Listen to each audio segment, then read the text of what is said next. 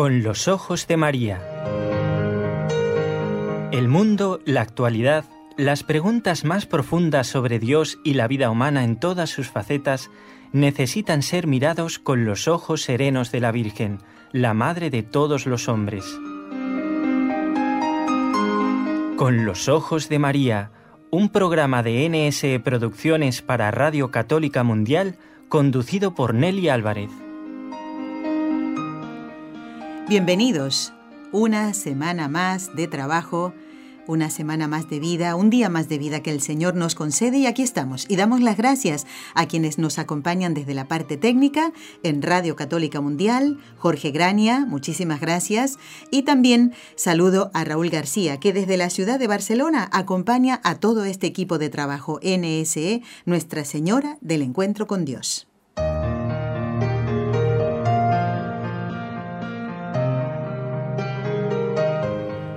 Vamos a comenzar una frase con una frase de un santo español, santo doctor de la Iglesia, San Juan de Ávila, que decía: "Enseñar cosas generales sin amor, todo es nada.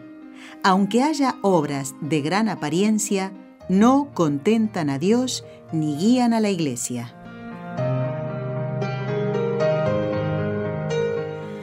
Bueno, a través de este programa, de esta radio, intentamos, aunque no se entere mucha gente, o sí, ¿eh? de enseñar aquello que nos acerca más a Dios y tratando de que los oyentes del programa eh, estén como mm, más tranquilos, sin dudas, y por eso respondemos a sus consultas, tal como lo habíamos anunciado. Este es el programa donde vamos a responder a las consultas de oyentes, de acuerdo al pedido que han hecho ustedes que estuviera el padre Juan Antonio Mateo.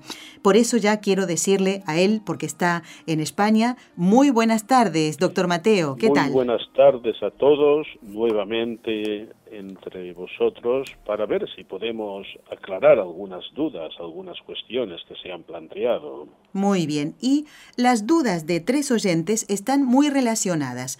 Quiero recordarle a los oyentes que el padre Juan Antonio Mateo es sacerdote de la diócesis de Urgel en Cataluña, canónigo de la Santa Iglesia Catedral, doctor en Sagrada Teología por la Pontificia Universidad Gregoriana, además de otras funciones, de otros trabajos que él tiene. Creo que el que más le lleva tiempo es el de párroco de la parroquia Santa María de Valdeflor en la ciudad de Trem. ¿Es así, padre? ¿Lleva más trabajo? el trabajo apostólico de párroco es el primero y el más importante, sin duda. Muy bien, por eso renovamos nuestro agradecimiento porque puede estar con nosotros hoy. Y vamos a comenzar entonces, padre, con las consultas de Glory de Nueva York.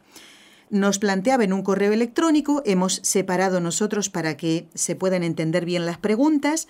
La primera era ¿qué diferencia hay entre ministros extraordinarios de la Eucaristía de la comunión y de la Eucaristía y cuál es el término correcto para referirse a los laicos que ejercen en la Iglesia este ministerio, Padre. Vamos a ver, ministro etimológicamente significa servidor y extraordinario, pues está muy claro que quiere decir aquel que ejerce eh, de manera pues que no es habitual un ministerio que le correspondería a otro. ¿Eh? Por tanto, ministros de la Sagrada Eucaristía, y en este sentido yo me refiero a la distribución de la Sagrada Comunión, sea en la celebración de la misa o sea fuera de la misma, por ejemplo, llevando la comunión a los enfermos, el ministro ordinario es el presbítero, por supuesto el obispo, y también el diácono. Pero sucede a veces que por celebraciones que pueden darse muy numerosas con fieles donde hay un solo sacerdote celebrante, no hay diácono, no hay acólitos también, y aquí me refiero no a simples monaguillos, sino a acólitos instituidos, que son laicos. ¿eh? En estos casos, eh, el sacerdote puede eh, tener la ayuda de un laico, de un, o un religioso, una religiosa, un laico o una laica, que ayuden a la distribución de la Sagrada Comunión. Eh, en este sentido serían ministros extraordinarios. Muy bien. Por eso, pero se le puede llamar ministros extraordinarios de la comunión y también de la Eucaristía, porque estamos hablando de lo mismo, Padre, ¿verdad? Sí, pero es que aquí se dice distribución de la Sagrada Comunión. Claro, ya. Que es lo concreto. Lo concreto, exactamente. No es la celebración de la Eucaristía Efectivamente. que al obispo y al presbítero.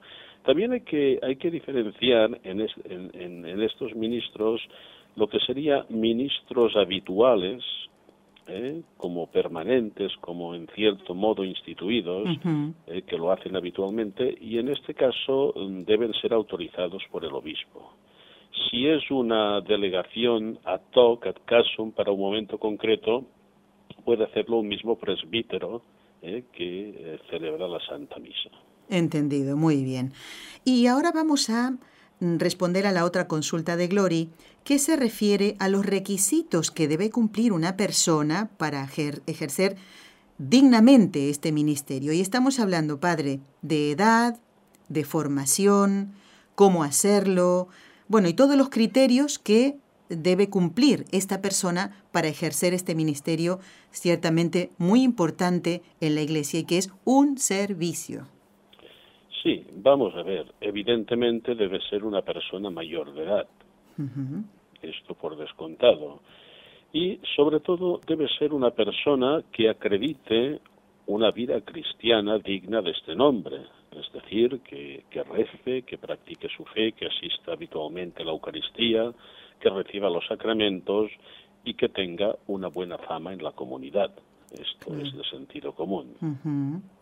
Muy bien. En cuanto a la formación, pues sobre todo hay que indicarle la manera correcta eh, de distribuir, de custodiar la Sagrada Eucaristía ¿eh?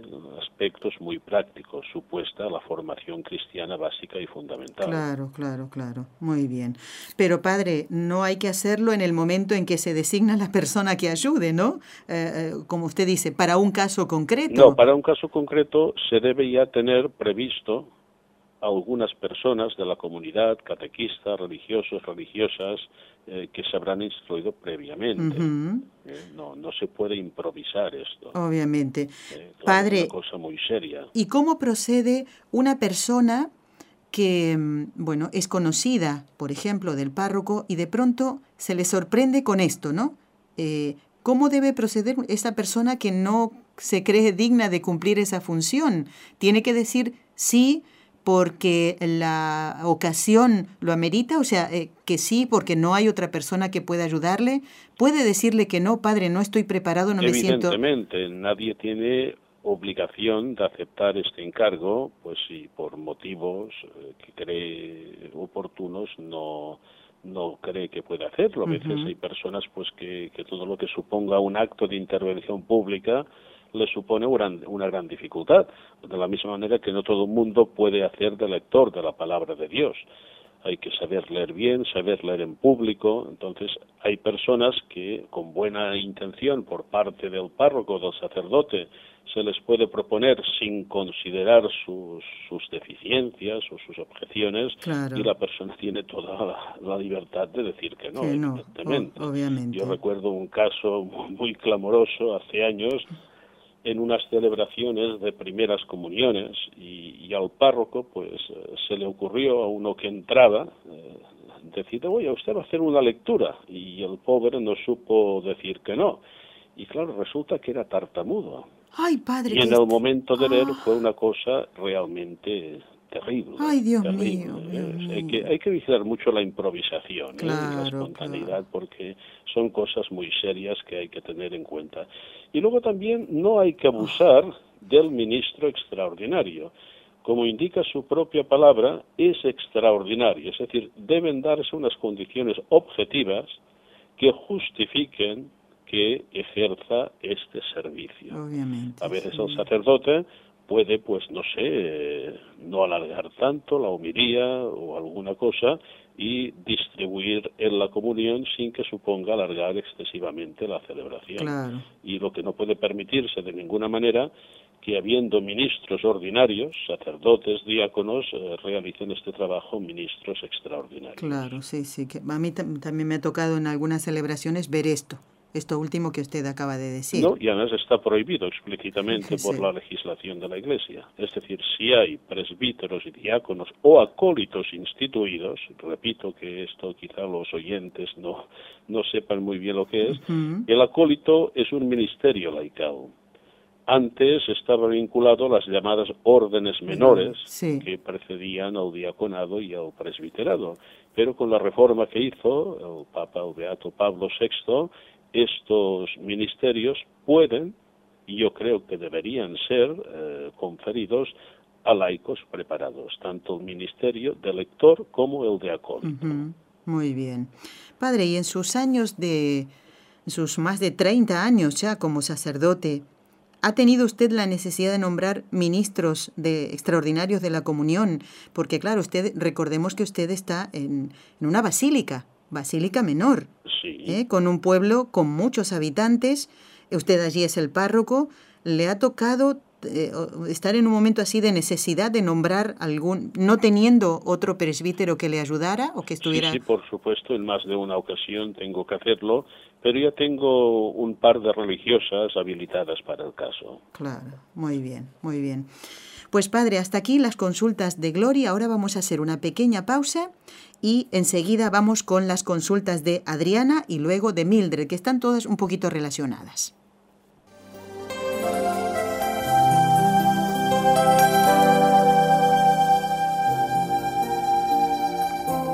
Estás escuchando en Radio Católica Mundial el programa Con los Ojos de María, en vivo y en directo presentado por el equipo Nuestra Señora del Encuentro con Dios desde Barcelona.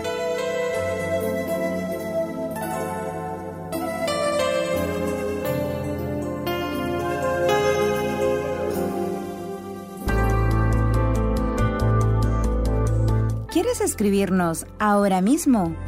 Puedes hacerlo al siguiente correo electrónico con los ojos de María arroba nsradio.com.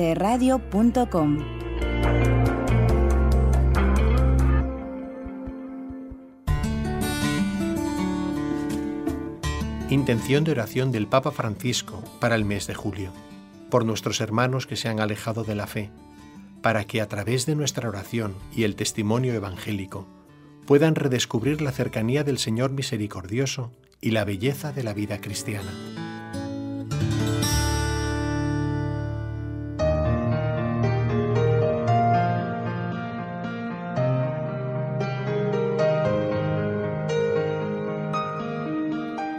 Continuamos en el programa correspondiente al día 10 de julio de 2017, en compañía de todos los oyentes, como cada lunes, miércoles y viernes, hacemos el programa con los ojos de María y hoy, como lo habíamos prometido, con la compañía y el, trabajo ¿eh? del padre Juan Antonio Mateo. Padre, nos acaban de llamar eh, hace un momentito desde Medellín, Colombia, se comunican con nuestros compañeros de allí, Isabel concretamente, y ella dice, eh, entiendo también la pregunta de ella, porque usted habló de que deben ser mayores de edad los ministros extraordinarios de la comunión, y ella pregunta si está bien recibir la comunión de parte de una mujer.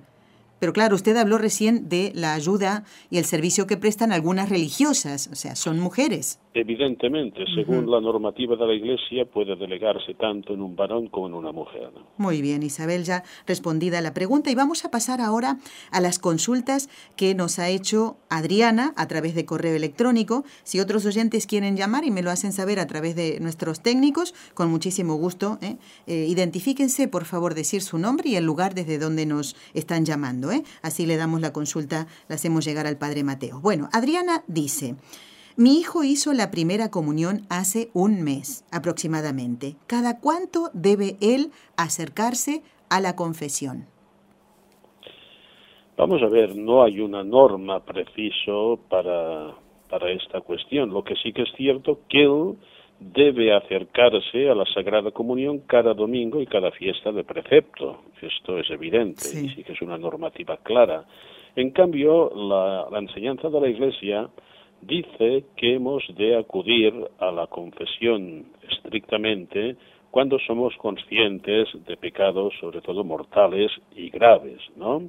En el caso de un niño, mi consejo es que él haga la confesión mensual como una fuente de gracia santificante, evidentemente, para los pecados cotidianos, veniales que pueda cometer, y también como un, un acompañamiento espiritual que es muy provechoso para los niños y para las personas. Es decir, la, el encuentro con el sacerdote, no solo para confesar los pecados, sino para recibir orientación espiritual, es algo que no deberíamos dejarnos perder nunca. Entonces, yo diría prudencialmente, una vez al mes, y siempre que el niño tenga conciencia y necesidad de recibir el sacramento. Pues enhorabuena entonces Adriana porque puedes ayudar a tu hijo ¿eh? Eh, enseñándole eh, las bueno las cosas que debe tener en cuenta, ¿no? Para estar más cerca de Dios. Y si eso, Padre, lo logramos en un niño ¿eh? que lleve una vida sana, una vida de sacramentos, y una madre se preocupa por esto, pues vamos por buen camino, porque hoy hay un... por muy buen camino, y no olvidemos que los niños pueden y deben ser santos. Y, y, lo que se planta en la infancia, en el corazón, eh, dura toda la vida. No hay duda. Hace otra consulta, Adriana, ella no nos dice desde qué lugar nos escribe y dice, aquí hay iglesias que dan la comunión bajo las dos especies. Mi hijo eh, me ha preguntado si él puede tomar, comulgar la sangre de Cristo. A veces en la primera comunión, sobre todo si son grupos pequeños, puede administrarse la Sagrada Comunión bajo las dos especies. Nunca es obligatorio nunca es obligatorio y lo que hay que enseñar en la catequesis y en la predicación que nuestro Señor Jesucristo está totalmente presente en cada una de las especies. Y esto es lo normal, porque en las celebraciones habituales con muchos eh, participantes sería muchas veces un grave inconveniente la distribución con las dos especies. En algunos momentos y circunstancias, fiestas, comunidades, sí que puede hacerse, pero lo ordinario es recibirla bajo una especie. ¿eh? Yo pienso un poquito las parroquias que conozco, las, las comunidades habituales, ¿no? ¿Eh? que no son de cuatro personas, sino que hay muchísimas mm. personas participando. Por tanto, a un niño lo que hay que decirle, pues sí, en alguna ocasión eh, se te dará la comunión, pero no debes preocuparte porque no recibes a la mitad de Cristo, sino que lo recibes todo entero. Claro, claro, muy bien. Pues fíjese que otra oyente, a Adriana le digo que las otras consultas que nos hizo van a quedar para otro día, tal vez para el mes que viene, si Dios quiere. Tenemos lo que podemos. Sí, porque como no tenían que ver con el tema específico, más estamos, ve que hemos unido las consultas sobre la Eucaristía y que entonces que ella se quede tranquila, que esas consultas quedarán para otro programa. Y justamente ahora no las tengo por esto mismo. Padre, la otra consulta es de otra oyente habitual del programa que se llama Mildred, ella vive en Estados Unidos y tiene mucho que ver con esta consulta de Adriana. Dice, nuestro hijo recibió la comunión bajo las especies del pan y el vino. Sin embargo, un domingo, nos dice Mildred, la ministra de ese día no se lo dio y le dijo que no estaba en edad. Así nos lo plantea ella, tal cual le estoy leyendo, padre. No entendí por qué. Bueno, ya pasó. Solo quería estar informada si eso era correcto y si debo avisar al párroco para que esté al tanto. Evidentemente es algo absolutamente incorrecto, porque en el momento que un niño ha recibido la plenitud de la iniciación cristiana con la Eucaristía, eh, puede, eh, cuando se administra bajo las dos especies, eh, recibirla. Mm, esta ministra no tiene ninguna autoridad y competencia para decir lo que dijo, por tanto sí que será bueno advertir al párroco. También es verdad, y quiero insistir en este punto, que en las ocasiones en que se administra la comunión bajo las dos especies, eh, los comulgantes deben recibir de manos del ministro ambas especies, es decir, no puede hacerse de ninguna manera, como se hace a veces de manera aberrante, que los fieles suben al altar y ellos mismos toman el cáliz y, comulgan. Sí, padre, no puede hacerse, está absolutamente prohibido. La forma normal es la intinción, que es cuando eh, la sagrada forma se pone con un poquito de vino en el cáliz y se administra con mucho cuidado que no se pierda ninguna gota eh, en la boca del comulgante. Es decir, tampoco lo que pueden hacer los comulgantes, eh, y esto es interesante saberlo, es recibir la sagrada forma y ellos mismos eh, mojarla en el cáliz, no pueden hacerlo. Claro, claro, es decir, que la Sagrada Comunión bajo las dos especies debe administrarse con muchísima atención y corrección para evitar abusos ¿eh? y sobre todo menoscabo a las especies eucarísticas. Claro, pero si esto sucede, padre, se lo pregunto porque puede ser que algunos oyentes se encuentren en la misma situación que nosotros, vamos a una iglesia, eh, o bien porque mm, estamos de viaje, ¿verdad? Nos encontramos en un domingo diferente al que tenemos en nuestro lugar mm, en donde vivimos, ¿no? Y nos encontramos con esto. Eh, ¿Cómo proceder? ¿Qué, ¿Qué, hacer en ese caso? ¿Uno debe dar aviso? O sea, es muy sencillo, comulgar solo con la forma del pan. Además, esto a algunas personas es obligatorio, porque hay personas que no pueden consumir vino, ah, ni una gota. ¿eh? Por tanto, es una opción que tiene el, que comulga. Claro, muy bien. Bueno, padre, hasta aquí las consultas de los oyentes. Ahora yo voy, a presentarle algunas mm, que tienen que ver con esto, ¿no? Con las circunstancias que uno ha vivido. Eh, ¿Sabe usted, todo el mundo sabe, que estamos viviendo el centenario de las apariciones de Nuestra Señora y que, eh, gracias a Dios, podemos todos los días ver a través de la página web del Santuario de Fátima en Portugal la misa en, español. ¿eh? La misa a las siete y cuarto de la tarde, que son las seis y cuarto en, Portugal. Y yo recuerdo, padre, eh, porque me ayuda mientras trabajo ir escuchando ¿no? las lecturas, ¿eh? la, la, homilía, voy trabajando y resulta que llega el momento de la comunión en la capeliña, porque hay una, una webcam, una cámara que está constantemente allí, para, para, aquellos enfermos que, por ejemplo, no puedan ¿eh? asistir a la misa diariamente y la pueden ver allí. Un sacerdote eh, que no era español mm, lo advirtió algo a los, eh, a los fieles que iban a comulgar, que no daría la comunión en la mano. Y él, claro, uno como lo estaba viendo en la cámara, yo estaba mirando en ese momento, dice, porque he visto que algunos reciben la comunión en la mano la llevan a la boca y luego, no sé cómo decirle, padre, hacen esto como si se sacudieran las manos ¿eh? de, eh, de, la, de las partículas que salen de la sagrada forma. Es una manera mm, de que uno advierta a los fieles para que reciban la comunión en la boca o debería a lo mejor haber enseñado cómo hacerlo bien, porque desgraciadamente, y hoy al asistir hoy a la misa lo vemos cómo, cómo se recibe la comunión, la gente se lo va llevando mientras camina, no comulgan delante del sacerdote. ¿Qué hacer en esos casos? Y en este caso lo que le pregunto a los sacerdotes sería, padre. ¿eh? Vamos a ver, la distribución de la Sagrada Comunión en la mano está autorizada en algunos países no en todos. Por tanto, habría que saber el país en cuestión si hay esta autorización.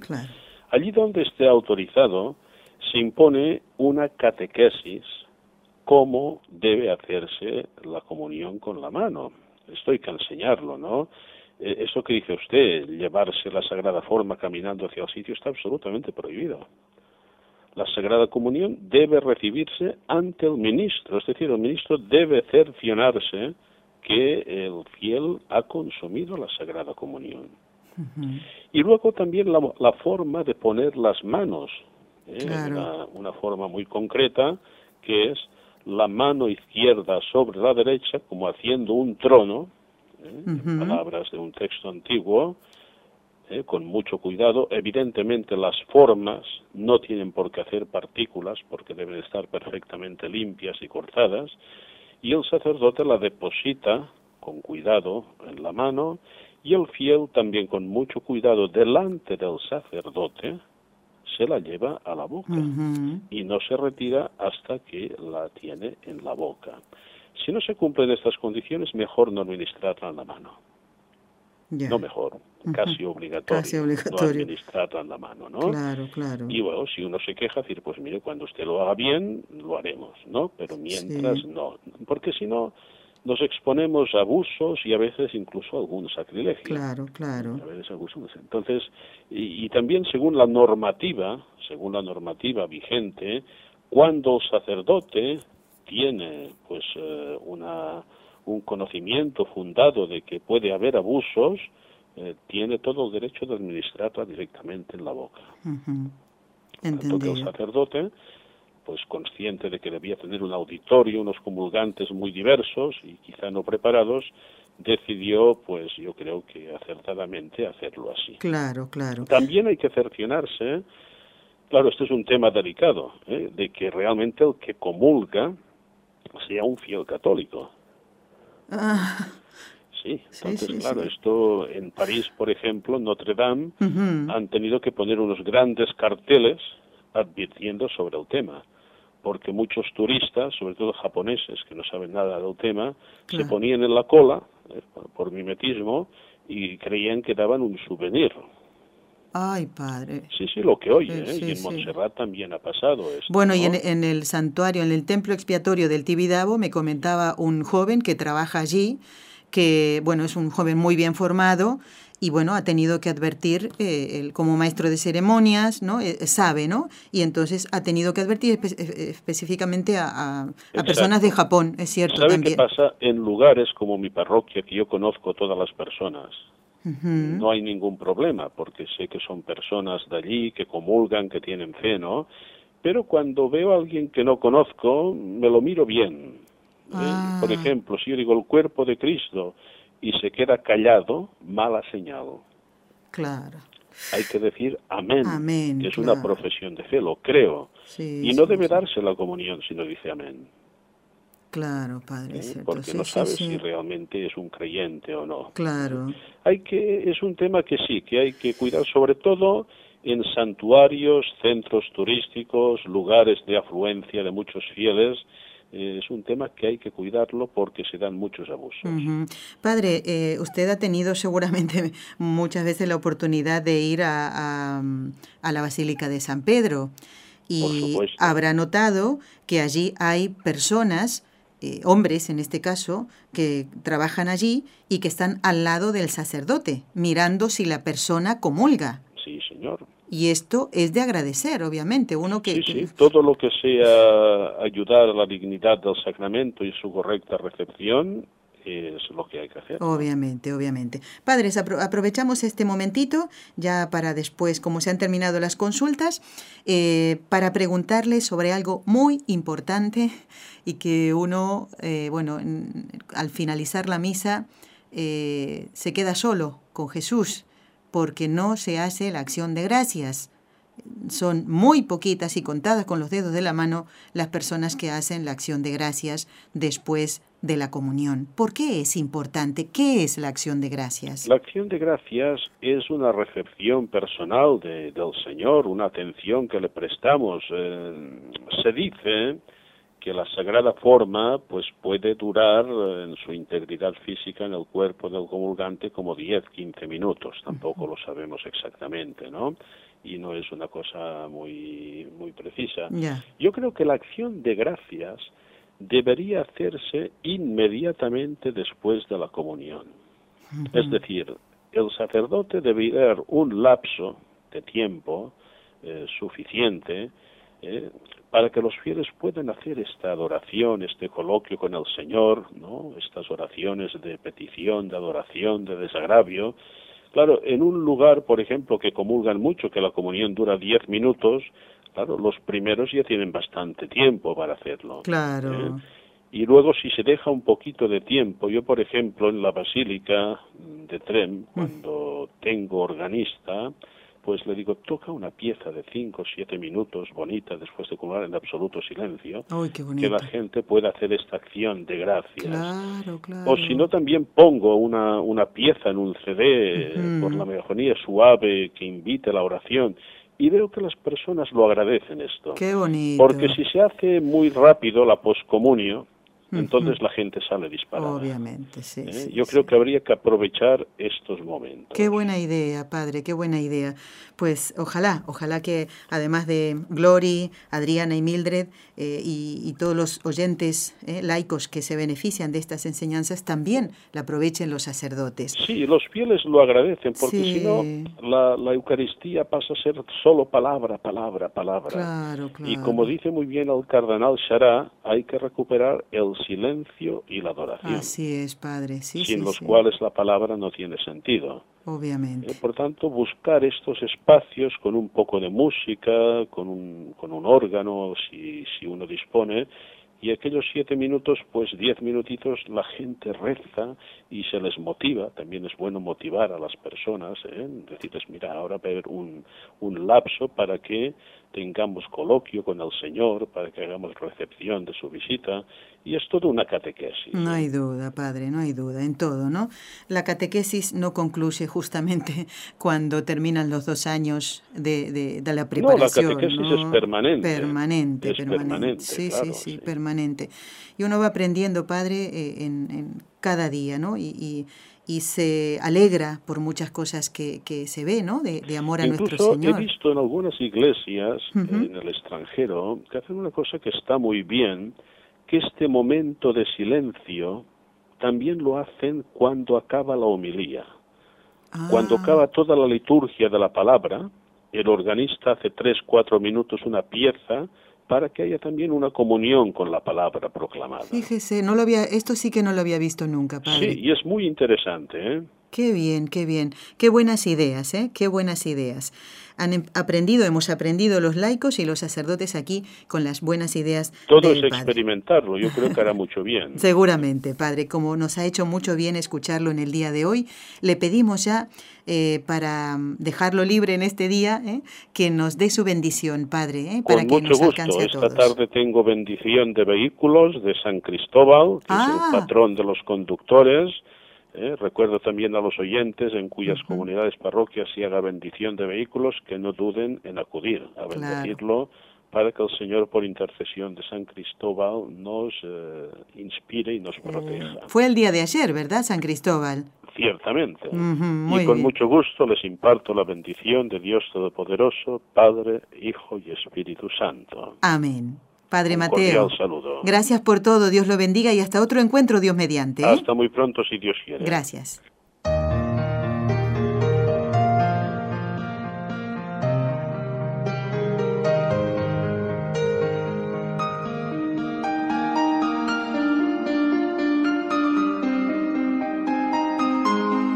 Bueno, damos las gracias al Padre Juan Antonio Mateo, sacerdote de la diócesis de Urgel en Cataluña, canónigo de la Santa Iglesia Catedral, doctor en Sagrada Teología por la Pontificia Universidad Gregoriana, eh, párroco de la parroquia Santa María de Valdeflor en la ciudad de Trem. Él es delegado diocesano para la Pastoral de la Familia y la Vida y es miembro de la Sociedad Mariológica Española, además de articulista, conferenciante. Y su trabajo de párroco realmente es impecable, ¿eh? realmente impecable. Hemos visitado más de una vez la basílica eh, que lleva adelante, de, Santa María de Valdeflor y cuida todo, todo el padre Mateo, hasta lo que decía recién, ¿no? Las canciones, eh, el, organista va y le consulta lo que en cada momento de la Santa Misa se va a interpretar y lo que van a cantar después y acompañar los fieles. Si ustedes se han quedado con alguna duda o les ha surgido alguna duda después de escuchar al Padre Mateo, pueden escribirnos a nuestro correo electrónico con los ojos de María arroba nsradio.com con los ojos de María arroba nsradio.com y nosotros vamos juntando así las consultas, ¿eh? como lo hicimos hoy con la de Glory, Adriana y Mildred que nos han escrito preguntas muy interesantes que nos han acercado y el padre ha respondido. Y damos las gracias también a Isabel de Medellín en Colombia eh, que se ha puesto en contacto con nosotros y ha hecho esta consulta. ¿Ven? Ya así nadie se queda con dudas, ¿eh? así que no duden en escribir. Vamos ahora, ¿qué les parece si mientras ordenamos un poquito porque tengo que ponerme al día con algunos correos electrónicos, ¿qué les parece si vamos escuchando una una canción eh, que a mí particularmente me gusta mucho, por eso la habrán escuchado algunas veces en el programa Con los Ojos de María, que nos llega desde Chile, del grupo Los Perales, y se llama Oración.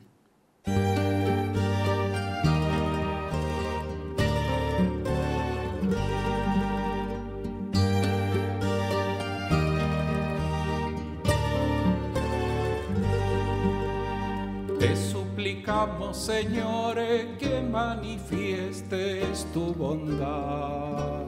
Salva a todos cuantos sufren la mentira y la maldad.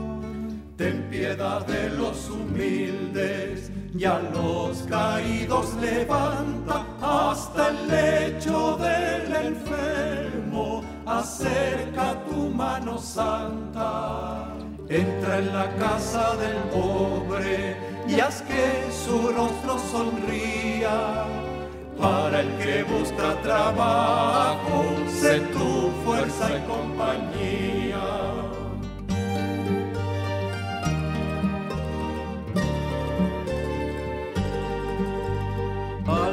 Mujer afligida, dale salud y reposo y a la madre abandonada un buen gozo. Encuéntrale tú el camino al hijo que huyó de casa, al pescador perdido, al vagabundo que pasa. Que el rico te mire en cruz y a sus hermanos regale que no haya odio ni envidia entre tus hijos iguales.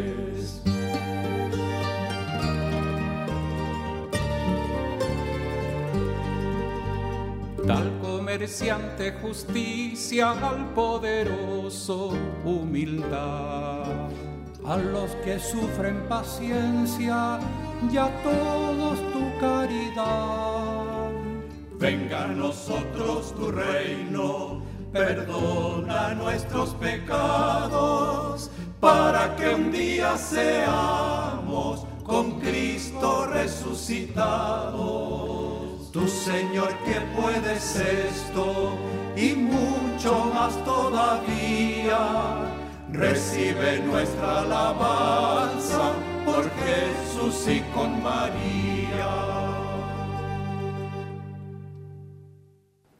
Los Perales en Con los Ojos de María, cantando esta preciosa canción. ¿eh? Repasan algunos puntos por los que tenemos que rezar y después las intenciones particulares ¿eh? de cada uno de nosotros en esta canción que se llama así simplemente oración.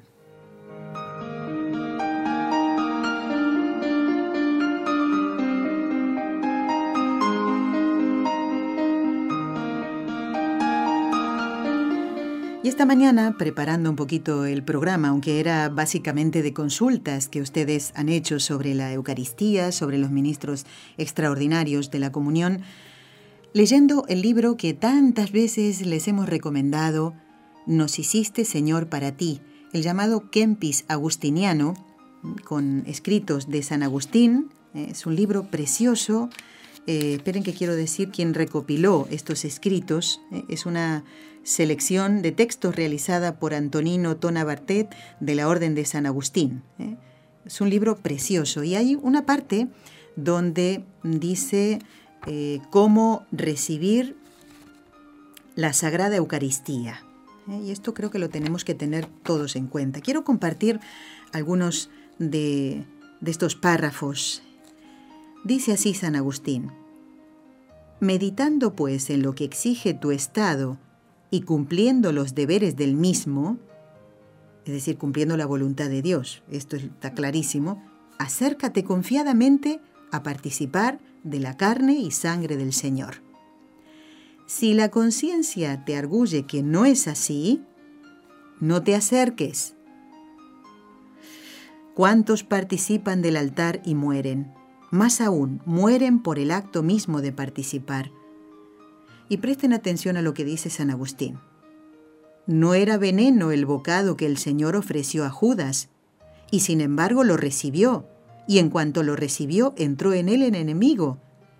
No ya por haber recibido una cosa mala, sino porque siendo un malvado, recibió mal una cosa buena.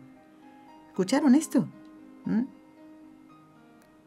Que el Señor ofreció a Judas algo bueno, pero como él era malvado, eso bueno eh, lo recibió mal.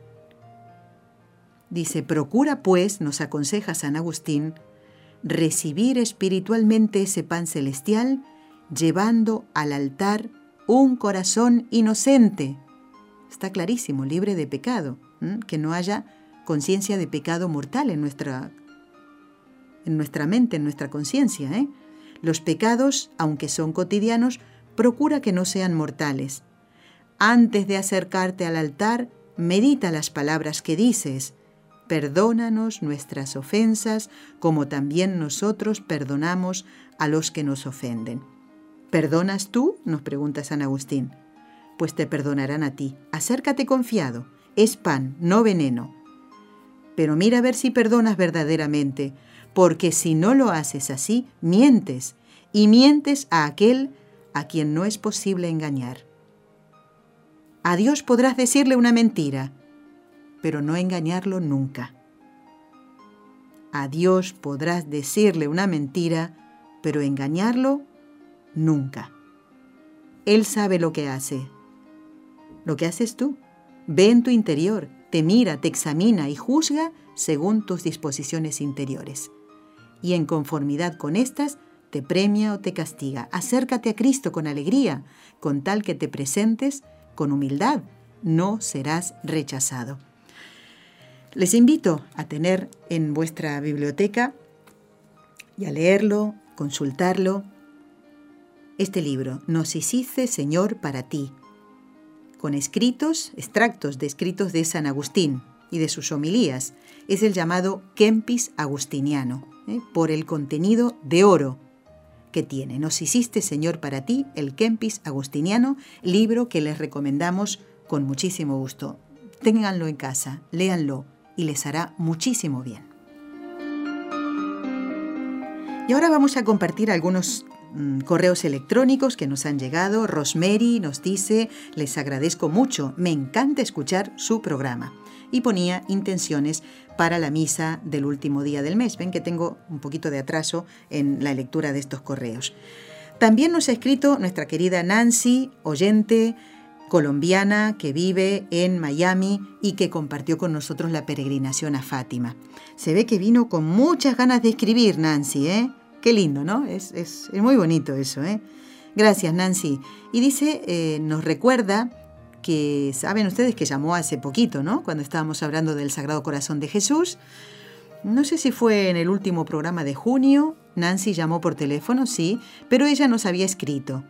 Dice, cuando supe el tema del programa, con un poco mucho susto decidí llamar para comentar lo del templo del Sagrado Corazón de Jesús del Tibidabo, está aquí en Barcelona.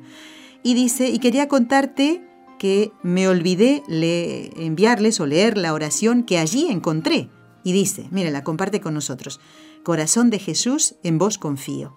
Señor Jesús, desde esta cumbre del Tibidabo, tú proteges y bendices el mundo, familias, hogares, pueblos y ciudades, y a cuantos acuden a ti. Te pedimos que nos ayudes a ser testigos coherentes y creíbles, a difundir tu misericordia en una sociedad que necesita tu amor y a sembrar la paz y la concordia que brotan de tu corazón entre cuantos nos rodean, y así poder unidos por siempre a ti, que vives, unirnos por siempre a ti, que vives y reinas por los siglos de los siglos.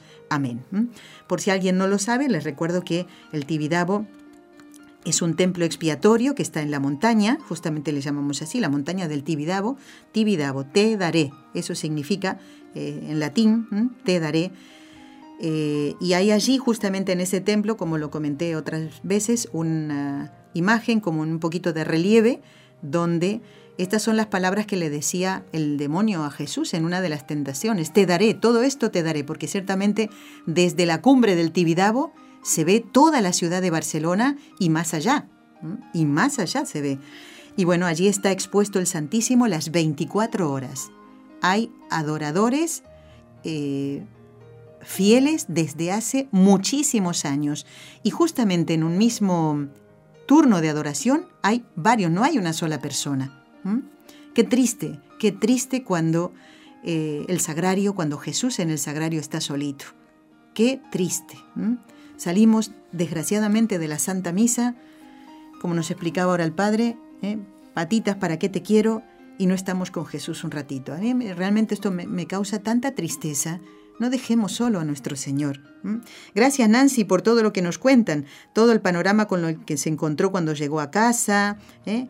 Y, bueno, mm, abriendo su corazón, como siempre. Nancy es una persona encantadora, así que le mandamos un saludo muy afectuoso. Y quien nos ha escrito también es Jorge, desde Buenos Aires, en Argentina. ¿eh?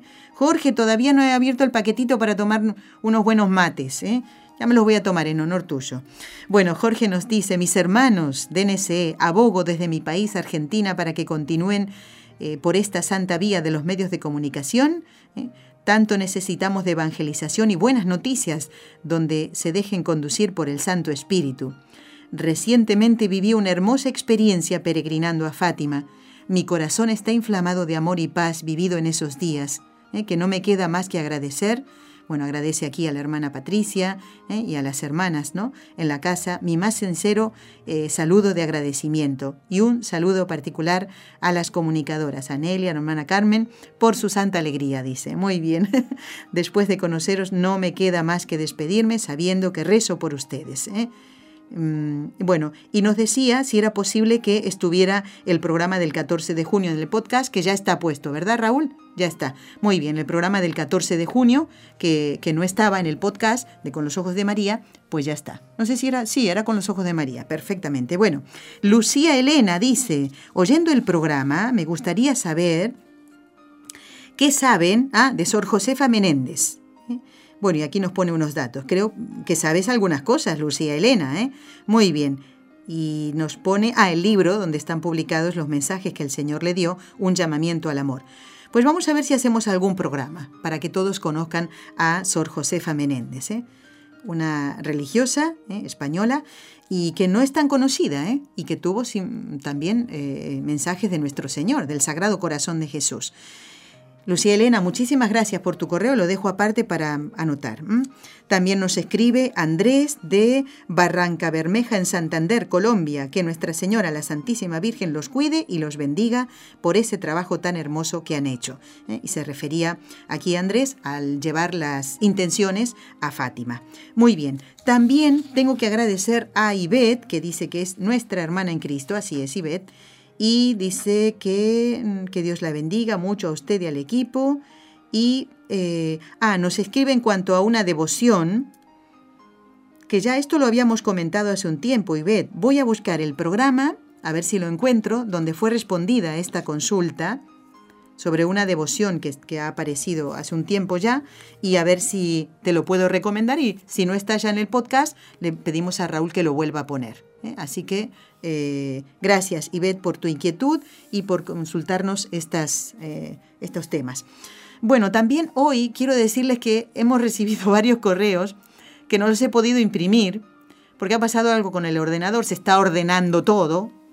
Pues a mí me ha desordenado el día. ¿Qué quieren que les diga? ¿Ahora sí? Bueno, a ver si lo, si lo podemos imprimir entonces. Bueno, después prepara un poquito de musiquita, Raúl, porque voy a intentar... Eh, mira, ya que tienes el disco de los perales, ahora vamos a rezar. Y después vamos a poner el disco de los perales, así me da tiempo a imprimir. ¿Qué tal? ¿Mm?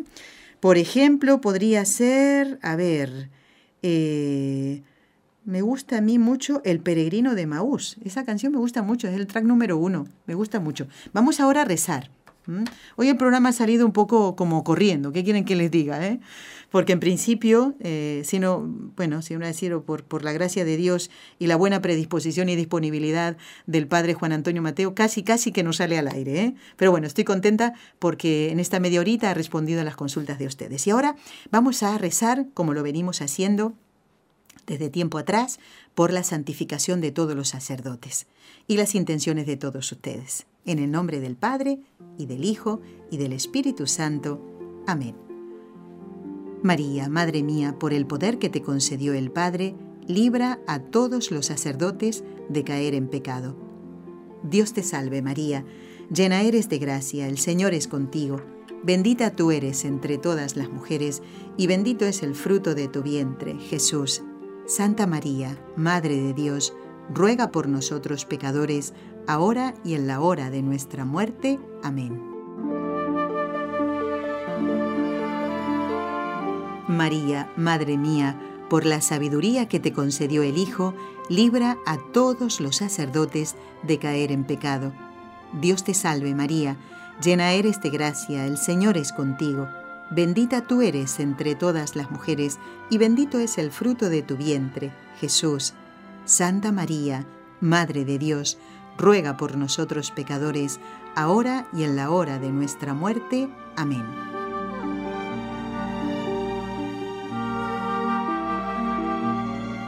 María, Madre mía, por el amor que te concedió el Espíritu Santo, libra a todos los sacerdotes de caer en pecado. Dios te salve María, llena eres de gracia, el Señor es contigo. Bendita tú eres entre todas las mujeres, y bendito es el fruto de tu vientre, Jesús. Santa María, Madre de Dios, ruega por nosotros pecadores, ahora y en la hora de nuestra muerte. Amén. Dios Padre Todopoderoso, por intercesión del Inmaculado Corazón de María, te pedimos la santidad de los sacerdotes del mundo entero.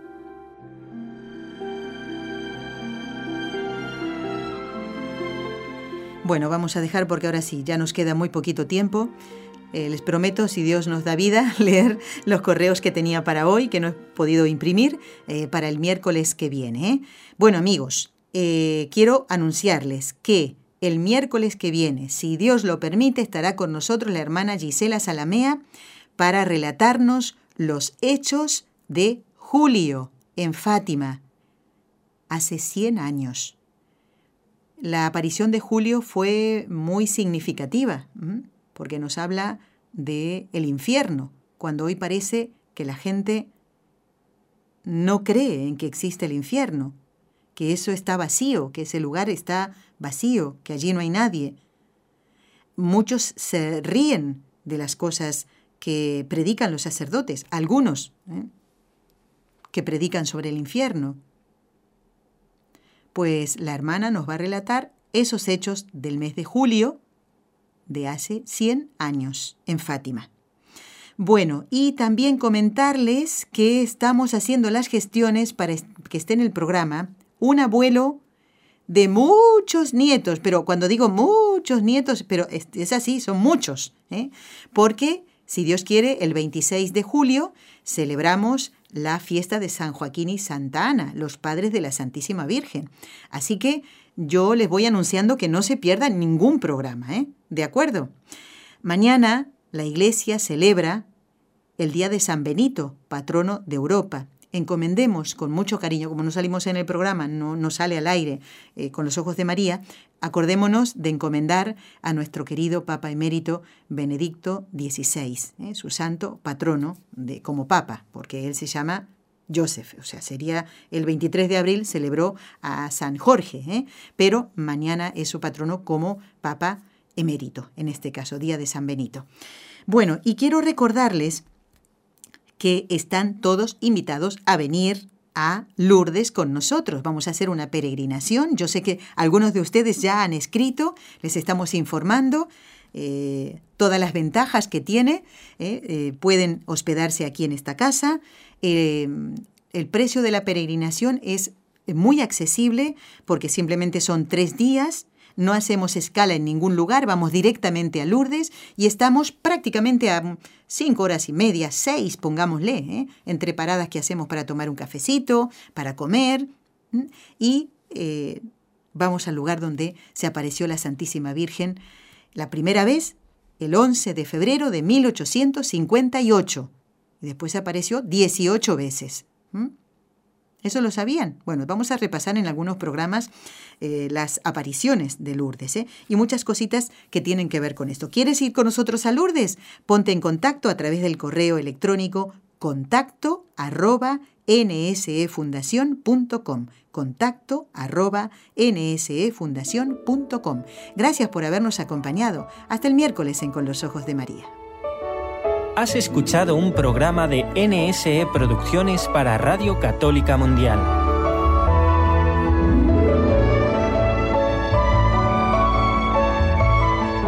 ¿Quieres conocernos? Escríbenos al correo electrónico con los ojos de María nsradio.com. Envíanos tus sugerencias o comentarios con los ojos de María arroba nsradio.com.